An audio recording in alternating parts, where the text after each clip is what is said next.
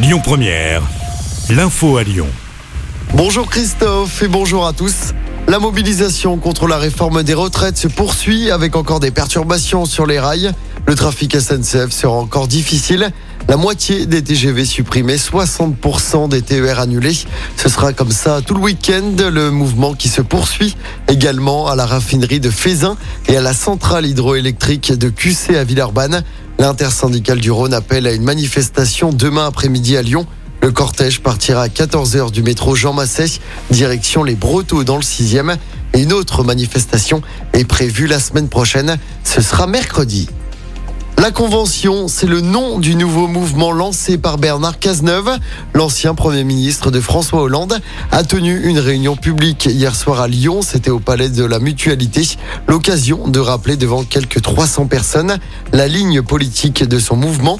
Une réponse au sectarisme et au dogmatisme qu'il fustige avec comme unique but rassembler une gauche fracturée. On écoute tout de suite Bernard Cazeneuve.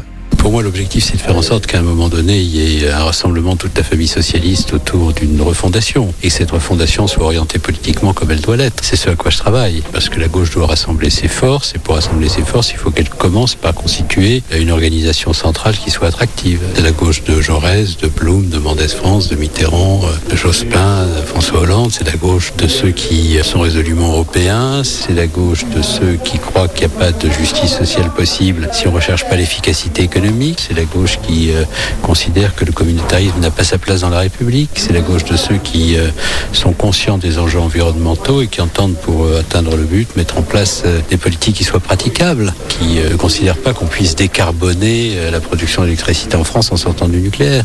Voilà quelle est la gauche que je souhaite voir reprendre sa position centrale en France.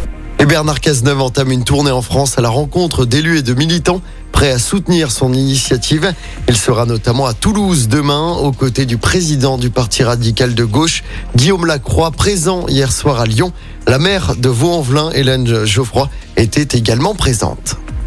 Dans l'actualité locale, une jeune femme de 24 ans hospitalisée dans un état grave après avoir chuté du quatrième étage. Ça s'est passé mercredi soir vers 22h à Villeurbanne.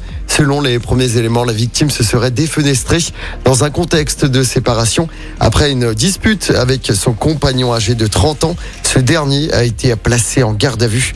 Le pronostic vital de la victime n'est plus engagé. 9 ans de prison pour viol, c'est la peine prononcée à l'encontre de l'ancien président du club de foot de Bellecour-Perrache. La victime était un Guinéen de 16 ans. Les faits remonteraient à l'été 2019. L'accusé clame toujours son innocence. Il a fait appel du verdict. L'actu sport, c'est d'abord du basket et la nouvelle défaite de l'Asvel en Euroleague hier soir. Les Villers-Banais ont été battus 85 à 67 en Lituanie sur le parquet de Kaunas.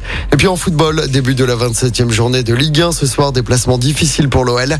Les Lyonnais se déplacent à Lille. Coup d'envoi du match à 21h.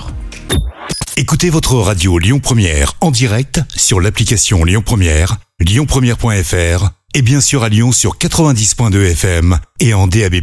Lyon Première